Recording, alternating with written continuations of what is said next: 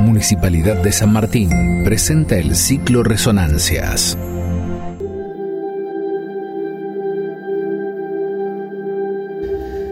Una vez más, de este lado del tiempo y del silencio, nos encontramos para compartir con ustedes una nueva entrega del ciclo de septiembre Resonancias.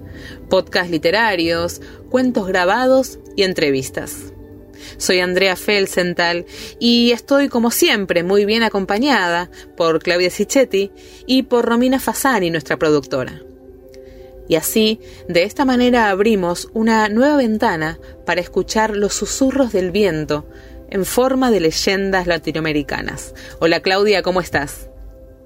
Hola Andrea, acá estamos con la compañía nuevamente de Rocha, Belinque Alperín, para compartirnos una nueva leyenda latinoamericana. Nuevamente vamos a escuchar dos leyendas que agrupamos bajo el título Dioses y Pruebas. Así es, y vamos a empezar, vamos a compartir ahora la primera de ellas, El origen del silencio, leyenda maya del sureste de México. En el sureste mexicano, los mayas tienen al viejo Antonio, un sabio que habla de cosas que sucedieron en tiempos de los antiguos. Hubo un tiempo en los tiempos en que el tiempo no se contaba. En ese tiempo los más grandes dioses, los que nacieron el mundo, estaban caminando como de por sí caminan los dioses primeros, o sea, bailando. En ese tiempo mucho ruido había, por todos lados se escuchaban voces y gritos, mucho ruido y nada se entendía. Y es que el ruido ese no era para entender nada, sino que era ruido para no entender nada. Creyeron primero los dioses primeros que el ruido era música y baile, y rápido tomaron sus parejas y empezaron a bailarse así. El viejo Antonio se pone de pie e intenta un paso de baile que consiste en balancearse sobre un pie primero y luego sobre el otro. Pero resulta que el ruido no era música ni era baile, era ruido, pues, y no se podía bailarse y estarse alegre. Y entonces los dioses más grandes se pararon a escuchar con atención para saber qué quería decir ese ruido que se oía. Pero nada se entendía, nada, porque era ruido, el ruido, pues. Y como el ruido no se podía bailar, los dioses primeros, los que nacieron al mundo, ya no pudieron caminar, porque los dioses primeros caminaban bailando, y entonces se detuvieron y muy tristes estaban sin caminar, porque muy caminadores eran estos dioses, los más grandes, los primeros. Y algunos de los dioses trataron de caminarse, o sea, bailarse con el ruido ese, pero no se podía, y perdían el paso y el camino, y se chocaban unos con otros, y se caían, y se tropezaban con árboles y piedras, y muchos se lastimaban estos dioses. Se detiene el viejo Antonio para volver a encender el cigarrillo que la lluvia y el ruido le apagaron. Después del fuego sigue el humo. Después del humo sigue la palabra. Entonces los dioses se buscaron un silencio para orientarse otra vez, pero no lo encontraban por ningún lado al silencio. Y desesperados se pusieron los dioses más grandes, porque no encontraban el silencio para encontrarse el camino. Y entonces se pusieron de acuerdo en una asamblea de dioses, y mucho batallaron para la asamblea que se hicieron, porque mucho era el ruidero que se había, y por fin acordaron que cada uno buscara un silencio para encontrar el camino, y entonces se pusieron contentos por el acuerdo que tomaron, pero no mucho se notó, porque había mucho ruido. Y entonces cada dios comenzó a buscarse un silencio para encontrarse, y empezaron a buscar a los lados, y nada, y arriba, y nada, y abajo, y nada y como ya no había por dónde buscar un silencio, pues empezaron a buscarse dentro de ellos mismos y empezaron a mirarse adentro y ahí buscaron un silencio y ahí lo encontraron y ahí se encontraron y ahí encontraron otra vez su camino los más grandes dioses, los que nacieron al mundo, los primeros Se cayó el viejo Antonio, la lluvia también. Poco duró el silencio. Rápido llegaron los grillos a terminar de romper los últimos trozos de esa noche de febrero hace diez años. Ya amanecía la montaña cuando el viejo Antonio se despidió con un ya vine.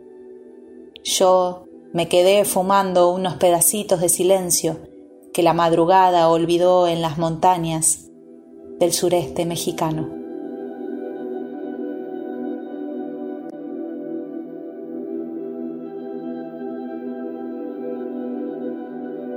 A veces, en el silencio nos encontramos y también a veces podemos encontrarnos en el resonar de las palabras. Por eso este ciclo, estas palabras resonando en el silencio. Ahora vamos a escuchar la segunda leyenda, El Tero Azul, una leyenda charrúa versionada por Fernando Córdoba. A veces las pruebas podían ser difíciles. Un adolescente, hijo del cepes más sabio de la comarca, fue llamado un día por el consejo de ancianos de su toldería. No era un muchacho como todos. Niño todavía, ya había abandonado los juegos infantiles y preguntaba con insistencia por las cosas del más allá. Su atención por los niños era tan grande como su amor por los animales. Los venteveos lo escoltaban cuando salía al monte y los horneros hacían sus nidos cerca de su toldo. El consejo, para probarlo, le encomendó una difícil misión. Debes buscar altero azul, le dijeron, pero no te será fácil. Insiste, porque si lo logras, esa será la confirmación de que puedes comunicarte con los espíritus que habitan en los animales. Partirás al alba, en ayunas, y sin armas, y llevarás solo esta bolsita de buche de ñandú, donde hemos puesto alimentos. Pero no pruebes bocado mientras busques altero. Solo si te sientes desfallecer, si ya no puedes encontrarlo, restaura tus fuerzas y vuelve. Y así hizo el joven. Salió antes de la salida del sol, llevando solo la bolsita que le habían entregado, y recorrió todos los bañados donde gritan y revolotean los alegres teros. Pasó por muchos lugares, llegaron la noche y el amanecer siguiente, después un nuevo ocaso y nada. Solo bebía el agua de los arroyos y sus fuerzas ya aflaqueaban. Cuando comprendió que no podía encontrar más que teros comunes, esos de plumaje pardo, buche negro y pecho blanco. Aceptó su derrota. Bajó la cabeza, abrió la bolsita y comió un poco de harina de mandioca y charqui de pescado. Regresó triste a la toldería y sin saludar a nadie, buscó al consejo de ancianos. No supe ver altero azul, confesó con la cabeza gacha. No soy digno de comunicarme con los espíritus. Pero eres digno de nuestra confianza, fue la respuesta. Llegará el día en que lo verás. Ahora ya eres un hombre capaz de reconocer una derrota. Y el joven abandonó el consejo, luciendo el tembetá de los varones probados.